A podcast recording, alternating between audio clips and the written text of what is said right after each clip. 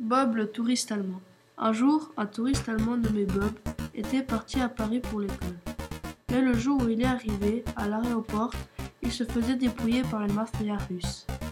Alors il se retrouva sans rien. Mais il avait une idée. Il voulait reprendre ses affaires à la mafia. Alors il se mit à les suivre en discrétion. Arrivé dans leur dépôt, la mafia russe se posa des questions parce qu'il sentait qu'ils étaient poursuivis par quelqu'un. La mafia se dépêcha de sortir leurs fusils mitrailleurs pour se protéger. Ensuite, Bob s'infiltra dans le dépôt pour rattraper ses affaires. Une des personnes de la mafia vit Bob rentrer. Alors il commença à tirer n'importe où, mais il ne le toucha pas.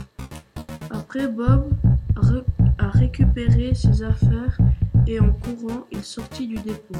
Il pourra reprendre sa visite tranquillement et,